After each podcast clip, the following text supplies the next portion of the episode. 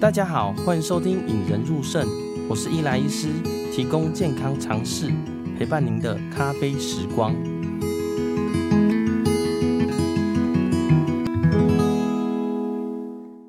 呃，在上一集中呢，跟大家分享，哎，水肿怎么看的，急性、慢性啦。哦，假如之前还没有听过的朋友们呢，可以回去看一下，呃，水肿系列一跟二。那水肿是我们很平常、很常见的一个问题嘛？那水肿很多人都会问说：“哎，我为什么会水肿啊？是不是昨天吃太咸或什么？”好，那之前呢，跟大家分享，我们水肿主要看三个分析方法。第一个是急性、慢性；那第二个是单侧还是双侧；那第三个呢是睡觉会不会变好？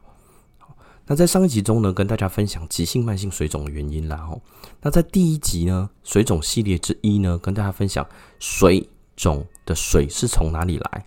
肿是哪个构造肿啦？呃，只要有兴趣的朋友们呢，可以再回到水肿系列一二去听。那在开始之前呢，也欢迎大家到我们的 Apple Podcast、Spotify 或 KKBox 留下五颗星跟你留言啦。那留言的部分我会再看，像之前有些问题呢，就是大家留言或私讯过来的，那也可以到 FB 或 IG 的粉丝团呢，搜寻引人入胜，好，也可以在那里留言或留下你的问题了。那今天我们就来分享单侧、双侧水肿各有什么原因哦。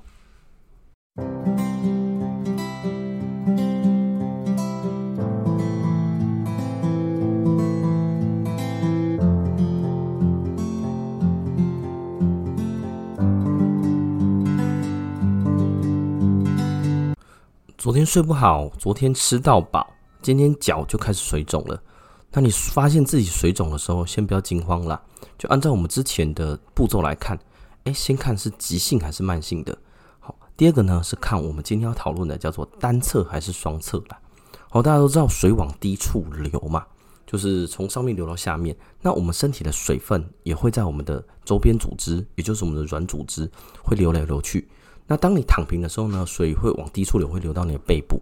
但是倒过来，你站着或坐着的时候呢，水会往下流，所以我们最常水肿的地方是脚，哎，对，那也就是脚的部分呢，大家会看到，哎、我们脚分脚趾头嘛，足背、脚踝跟小腿啦。那大家可以看看，最常肿的部分是啊足背，哦，但是因为我们常常在上班嘛，或常常走路都会穿鞋子，所以反而你会发现水肿最常见的是脚踝，哦，大家脚是有穿隐形袜。或五指袜都是一样，然后脚踝会稍微水肿，压下去会肿，哎，肿的程度会觉得，哎，压下去弹不回来嘛。这边跟大家介绍到有分一架、二架、三架、四架的水肿了。我基本上你压去十秒钟弹不回来，大概就是有问题了啦。那今天跟大家分享的单侧、双侧水肿呢，要怎么看呢？好，脚你发现脚水肿的部分，哎，先看看你是三天内发生的，还是其实已经哦三天或者一两个月，甚至一两年的水肿了。那再来看你是单侧还是双侧，把你自己的脚拿出来。好，假如你有水肿的话，就是把袜子脱下来。好，那呃裸足，就是不要穿袜子的情况之下去按你两边的脚，看有没有对称。哦，所以对称是哎左边跟右边差距不大，或者是你根本就分不出来这个水肿到底是哪边比较严重。那我们先说说双侧水肿了哈。双侧水肿原因比较多。好，双侧水肿呢，大概我们简单来说就是全身性的原因。好那全身性的原因呢？我们先第一个要排除的是药物了。好，那你的药物呢？大家呃，像我们年轻人相对比较少吃药，但是偶尔还会吃到一些药物啦。我们举个最常见的，叫做消炎止痛药，好，所谓的 NSAID，非类固醇类的止痛药啦。好，这个药其实我们非常常用哦。哦，例如说像女生，有些人就是呃月经来，哦，或男生就是哎觉得肌肉酸痛，或者像老人家哎卡过天。哦，膝盖疼痛啊，或哪边疼痛，这个时候呢，其实这一类的消炎止痛药 NSAID 都会非常好用。那吃完，哎、隔天脚就肿了。那这个部分就比较像药物造成的啦。那还有没有哪些常见的药物会使用到大家会有可能水肿呢？哎、有、哦，好像是血压药物。那血压物当然分很多种啦。哦，像例如说我们常见的 ARB、ACI，那当然目前最常见的会造成水肿呢。但是钙离子阻断剂啦，哦，大家常听到的，或许你拿你自己的爸爸妈妈或你自己吃的血压药里面就含这个成分，amlodipine 就是所谓的麦油啦。那这一类也是常见水肿的原因哦。例如说，你已经吃了，哎，三天五天，哎，发现脚稍微开始出现水肿了，哎，这个有可能是药物造成的。好，那除了血压药啊、消炎止痛药啊，还有没有其他的？哎，有哦，哦，例如说像血糖药，但大部分水血糖药呢本身是不会造成水肿的，但是有一类型的药物叫 TZD 啦，哈，就是我们说的 Actos。好，Actos 这一类的药呢，水肿也会出现。就是例如说吃第一天、第二天，哎，奇怪，我这个最近这一两个礼拜开始吃这个水血糖药，开始出现水肿，哎，这个也会。好，那还有哪些呢？哎，还有很多，例如像我们的荷尔蒙，大家会很会想见说，哎，荷尔蒙为什么会造成水肿呢？哦，它有些荷尔蒙会造成我们尿液滞留、水分滞留、滞留在身体里。哦，大家常听到就是类固醇啦。哦，那类固醇以外呢，雄性素啊、雌激素啊。哦，就是呃，男生在吃的或女生在吃的，哎，都会都会有这个需求了，都还是会有可能会水肿啦。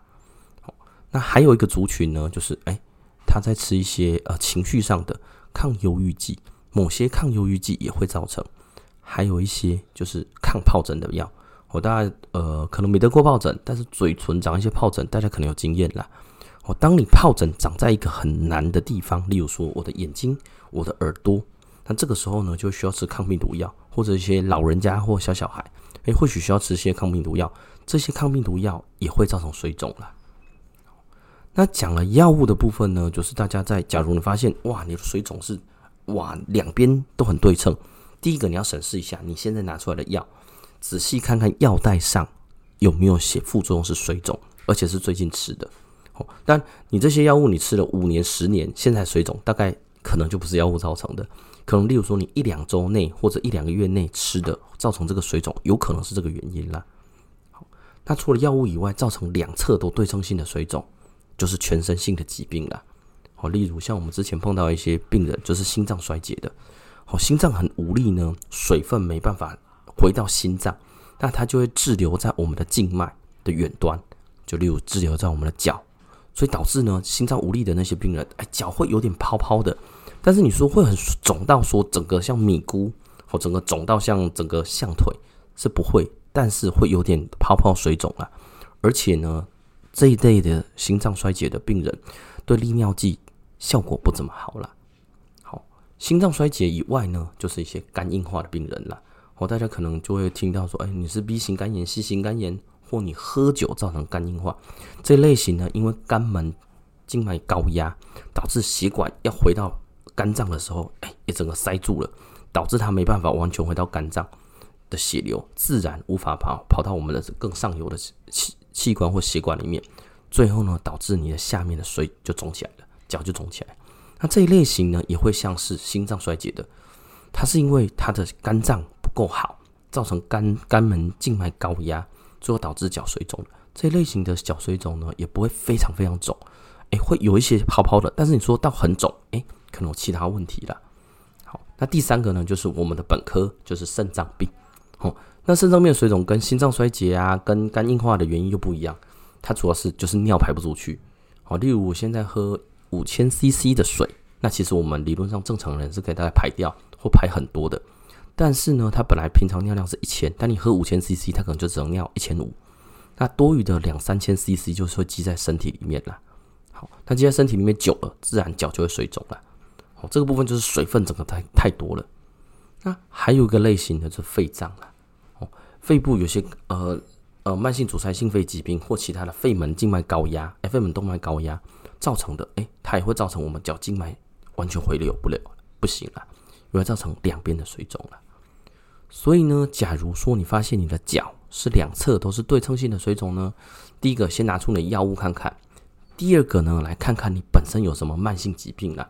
例如说，哎，你有可能心脏病，你有可能肝脏病，你有可能肾脏病，或者你有抽烟，肺部可能有问题，哎，这个部分你就要去好好做检查了。哦，但是讲到这些，大家会说啊，我这个水肿会不会就是心脏的关系啊？我爸爸有心脏病，我是不是心脏的关系？哦，实际上呢，大家也不用这么担心啦。哦，因为心脏病、心脏衰竭也不是这么容易得到的。哦，你必须会有一个原因，例如说你长期高血压、长期糖尿病或长期其他原因不行。才会出现心脏衰竭了。哦，通常这些疾病是一个渐进式的衰退，而不会说我今天突然间就心脏衰竭了。好，讲完两侧对称性的下肢水肿以外，我们来讲讲看，脚只有一只脚，例如发现你的左脚哇，就是完全很肿，但是右脚哎看起来就完全干干的啊。好，那单侧我们需要担心什么呢？好，第一个就像双侧一样，它是静脉回流受阻，好，静脉回流的压力太大，导致它没办法回到心脏去再打出去。那这个静脉回流受阻，第一个最常见的就是静脉栓塞了。所谓的静脉栓塞，就是大家知道，哦，心脏要把血管打出去，打到动脉里，那动脉会到我们全身的血血流嘛，哦，脑袋呀，我们的手啊，我们的脚，那会经过微血管，再从静脉回流到心脏。好，那静脉回流的时候呢，脚东西塞住，好，例如说大家可以理解水流嘛，东西塞住，例如说血管内栓塞，静脉栓塞就是有东西塞住了以后，导致它血管流得不顺，它可能不是真的全塞了，但是本来。一百趴的血管面积突然剩下三十趴或二十趴，自然回流的速度就变慢了。好，那会栓塞，但有可能是，例如说，哎、你本身就是一个呃动脉栓塞的病人，或者是你本身就是动脉硬化的病人，出现小的栓塞，从跑到远端去，跑到静脉栓塞了。好，那这一些静脉栓塞会出现哪些患者身上呢？最常见的其实就是不动的，好，就是它本身就是呃。呃，不大动，所以静脉的部分就一直一直回流，越来越不好了。好，但这些所谓的不动，不是说我今天不活动，而是你长期躺在床上卧床的病人。好，那还有哪哪些呢？有一些比较少见的，但是有些肿瘤呢会长到淋巴结，或者长到静脉里面，从里面压迫到。好，例如说我就是一个呃乳癌，我就是一个子宫颈癌，我就是一个妇科的疾病癌症，甚至男生的射护腺癌。有可能会长到局部，导致你局部的哎淋巴结肿起来，从血管外面压迫进去。哎，我的血管本身里面没有塞住，但是从那种外面压进去，哇，导致你局部的地方回流受阻，这个就会造成单侧的水肿了。啊，那你会说，哎呦，那我这个肿瘤会不会长到两边同压的一样呢？有可能，但是机会不大。哦，因为呢，就是呃，你的肿瘤很少长得很对称嘛。通常是有一边会比较严重，有一边比较不严重。但严重的那一边呢，比较会造成静静脉回流受阻。好，那你单侧发生了以后呢，它还有一个部分是，哎，静脉以外，就是我们之前讲的，哎，你是局部的发炎。好，例如大家最常见的，多多少少大家有跌倒的经验嘛？跌倒以后，我那个软组织是不是肿起来？这个就是一个局部的发炎啦。那么局部发炎有可能说轻，就是像被蚊子叮嘛，哦，叮局部的表皮发炎，或是真皮层，例如一个受伤到更深，甚至说你的肌肉或软组织肿胀，好，例如说有些运动员就是做某些运动的时候太强力，哦，肌腱断裂或肌腱撕裂伤，哎，这个会造成局部肿胀啊。所以，但是局部发炎的部分呢，最常见的其实它除了肿、水肿以外，还伴成肿。痛跟热啦，嗯，毕竟局部发炎最常见的就是红热肿痛嘛，它的局部会红起来，它会比较热一点，因为它正在发炎状态。那肿就是像我们水肿部分，再就是摸起来会热热的，哦，所以其实局部发炎相对是比较容易看的啦。哦，假设你的局部，哎，就是左脚就是肿，而且肿的地方是脚踝，但是脚踝有明确，我就是呃今天呃打球拗掉，哦，我今天扭到。或者说是我这个地方的确是最近有外外伤，看起来有伤口，诶，有可能这个是局部发炎造成的了。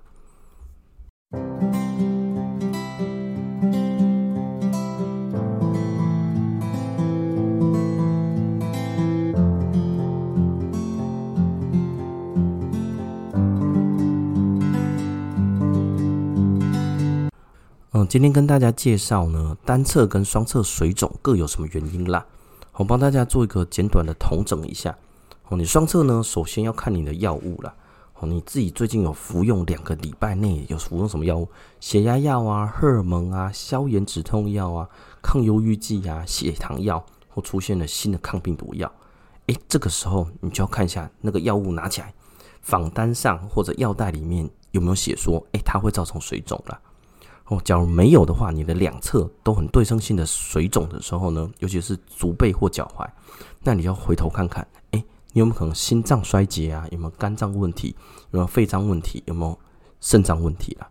哦，当然呢，最常见的水肿其实就是暂时性的。好，例如说我这时候静脉回流突然变差，哎，两侧水肿都有可能。那你可能一两天就消了，那这个就没关系哦。好，那除了双侧水肿以外，就是单侧水肿。假如你发现你的单侧，好，例如说你的右脚特别肿，好，这个时候你就会比较担心的叫做静脉回流受阻了。你有可能是静脉出现栓塞、淋巴结，甚至是肿瘤塞住了。那在静脉回流受阻以外呢，它还有一个部分是局部发炎啊，或就是呃表皮发炎、真皮发炎、皮下脂肪、肌肉发炎啊。哦，这些像蜂窝性组织炎啊，或肌肉创伤、软组织创伤，这都可能造成的。今天听完这些呢，不知道你对水肿有没有更新的想法啦？我只要有新的想法呢，或你有想分享的东西呢，也欢迎到我们的 Apple Podcast、Spotify 或 KBox 留下你的留言啦。那呢，最近也越来越多人在私讯说，诶，他希望听到某些主题。好，但这些主题呢，我也是觉得可以慢慢做啦。好，当然水肿是很多很多人是私底下问，甚至在门诊也常常会问的啦。所以今天主要是分享说，诶，我们的水肿在急性、慢性以外呢，我们看是单侧还是双侧水肿啦。那在下一集呢，会做水肿系列之四，就是诶，睡觉对水肿的影响，睡觉会变好吗？还是睡觉以后，诶，还是一样？那这个部分呢，就欢迎大家到我们下一集。哦，现在好像 Spotify 或 KKBox 的也可以订阅啦。哈，订阅假如有新的呃呃上传，他就会看到。那也欢迎呢，大家可以到 YouTube。好，现在有一次开个 YouTube 啊，我已经把水肿系列之一水肿呢做成影片，呃，上传到 YouTube。好，大家假如说不喜欢呃只听只有可以看的话呢，也可以看那个里面的图啦。我我做一些小图给大家看。那当然，假如真的大家没时间，就不如进入我的网站上啦。好，D R E L I L I N dot com，好，进去看一下，哎，网站上里面的文字啦。让我们培养胜利思维，拥有幸福人生。